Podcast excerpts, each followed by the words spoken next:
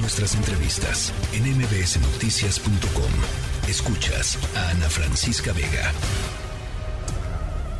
Línea directa con Ezra Shabot.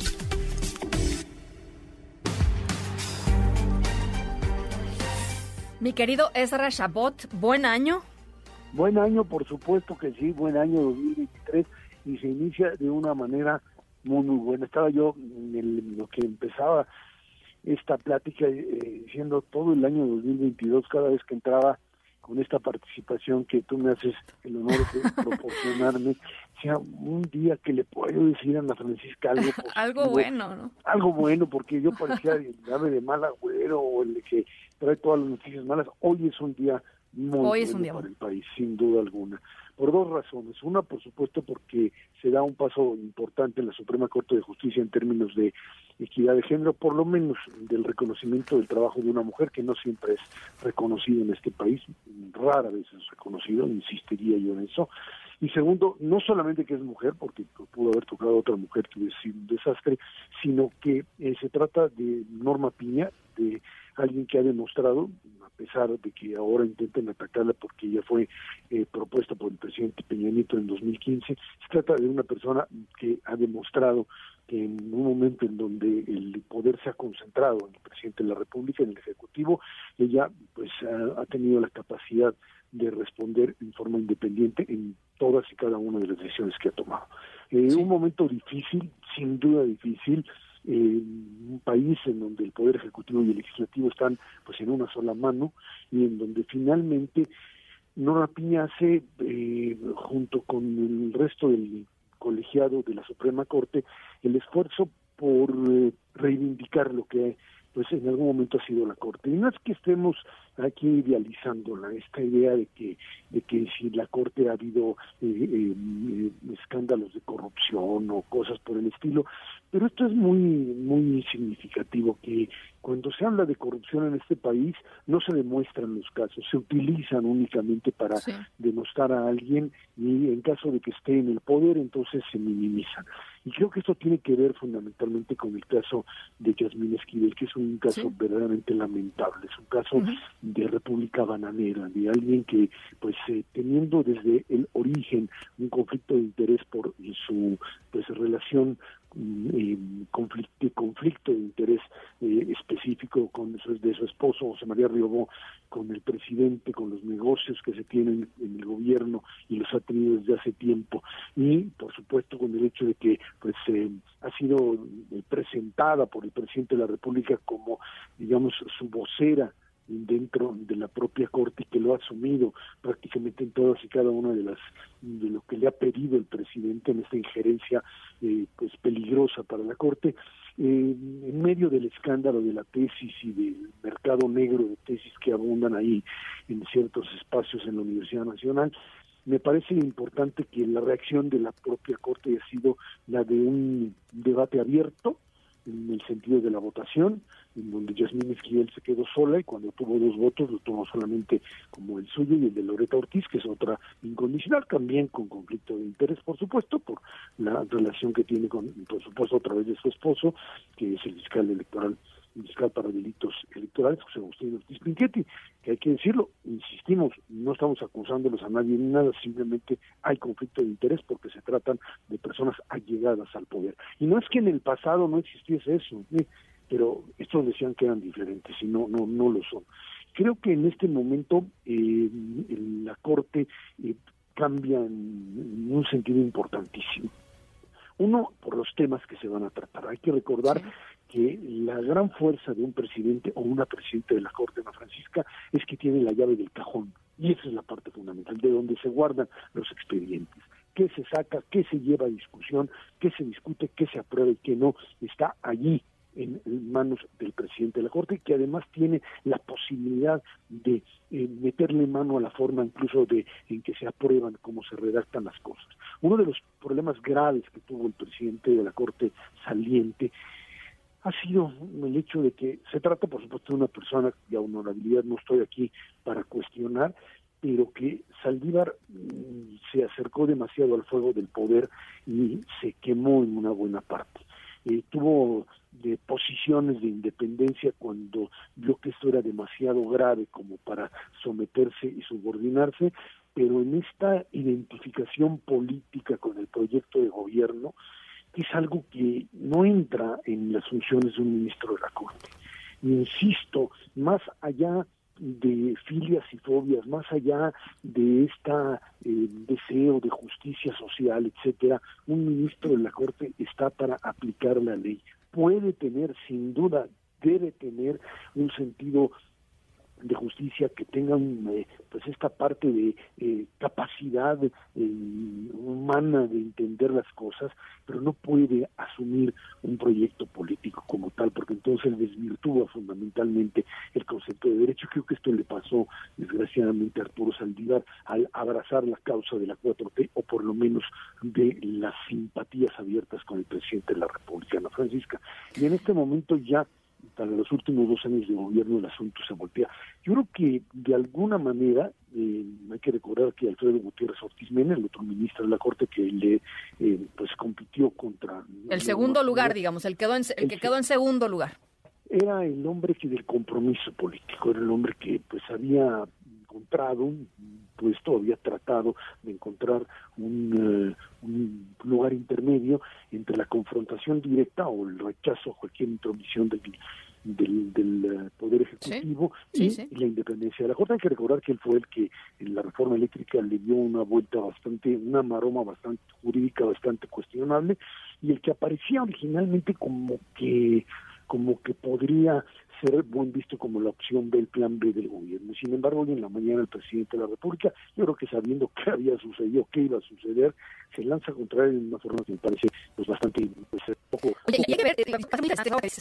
va a ser muy interesante ver cómo responde, si es que responde la ministra Piña, eh, a los ataques que seguramente vendrán del presidente López Obrador. Ya los ha, hecho en el pasado, no tendríamos por qué pensar que no va a hacerlos en el futuro. Em, em, y, y, habrá que ver, digamos, cómo se mueve, porque uno no nunca había sucedido en la historia de la Corte que hubiera un presidente, pues, de, con el perfil, digamos, del presidente López Obrador en un contexto, pues, tan delicado para el país, ¿no? Y para la autonomía de los poderes. Eh, yo creo que conociendo un poco la, la forma de actuar de Norma Piña, lo que va a hacer es no escucharlo, o sea, no responder. No responder, no responder y no responder, porque eh, eso sería entrar en el debate eh, político en donde ella sabe muy bien que tiene las de perder. Y simplemente, pues dejar pasar que él siga en las mañaneras, como muchos inteligentemente han hecho, sin, sin responderle, porque porque este país no es un ring de box. Este país no es un país en donde lo que tengamos que hacer es a ver cómo todas las mañanas nos despertamos, como decía Peña Nieto en su momento, a ver cómo jodemos a otro. y, creo que en ese sentido, pues si quiere pelear, pues como es una buena fórmula incluso en el matrimonio para evitar las broncas, pues para un pleito se necesitan a dos y conmigo no cuentes. O sea, olvídalo quieres pelearte, peleate y haz lo que quieras solito, porque no, no, yo no tengo por qué entrar en algo que no, no es parte de un debate en un momento en donde lo que se trata es construir y reconstruir mi país. Y creo que es importante esto, es la, e, e, esta Suprema Corte en los próximos años tendrá que reconstruir mucho de lo destruido en este tiempo, en términos de capacidad de acuerdos, en eh, esto que, en un, este discurso tan tan eh, eh, positivo de Norma Piña cuando habla no solo de las mujeres que ya no están, sino de esta necesidad, no de consensos, pero de, de no hablar de victorias y de, y de derrotas, porque finalmente, pues sí, es una competencia, yo entiendo que hay ciertas formalidades, pero lo que está, el mensaje que lanza es, señores, hagámonos, y señoras, hagámonos a un lado en términos de la confrontación y pongámonos a discutir jurídicamente cosas que tengan sustento. Que sirvan al país, ¿no? O sea, que sirvan al país, pues, ¿no? Y creo que, creo que ese es un punto, un punto fundamental. Eh, es una recuperación de una institución que creo que falló, que en el saldo final lo que hizo Arturo Saldívar no fue positivo, no quiero decir que todo fue negativo, pero el acercamiento al poder de esa manera creo que dañó enormemente a la Corte. Eh, Gutiérrez Ortiz Mena, que es un funcionario que, insisto, injustamente fue atacado, incluso el día de hoy, desde que él estuvo ahí en, la, en el SAT, en la época de las facturas, etcétera, cuando, cuando se trata finalmente de un hombre que ha sabido cumplir dentro de, puede uno no estar de acuerdo con él, etcétera, y pensar que el tío maromas jurídicas, etcétera, pero más allá de eso, se trata de una persona que ha cumplido y que ha sido uno de los ministros o un ministro al que no se le puede cuestionar. No estamos hablando de Yasmín Esquivel, que no tiene nada que hacer en la Corte, que tendría que renunciar, que esto es... Bueno, pues a ver, lo platicábamos hace ratito, no, no ha terminado eh, el tema de, de Yasmín Esquivel, eh, falta la UNAM para, ¿no? O sea, la UNAM tendría que definirse y seguramente lo hará pronto, eh, y, y no, es un tema no cerrado. O sea, es un tema no cerrado, es un escándalo que, que no la dejó en la, en la silla de la, de la presidencia de la Suprema Corte de Justicia de la Nación. Eso es un, eso es un paso, pero hay otros más. Es algo que si, si esto se hubiese conocido, eh, si Guillermo Sheridan lo hubiese descubierto antes de que ella fuese nombrada ministra de la Corte, ella no hubiese podido ser llegar a ese nivel. Pues o sea, claro, pues eh, claro. Eh, era, era inaudito, no, no que no conociera. Mira, eh, me extiendo un poquitito nomás a Francisca. Eh, yo allá en la prehistoria, en los años 70, trabajé en la universidad, trabajé muchos años en la universidad, pero eh, trabajé en el Departamento de Ciencia Política en la, en la, UNAM, en la Facultad de Ciencias Políticas, y una de las tareas que teníamos era precisamente registrar tesis. Pues claro.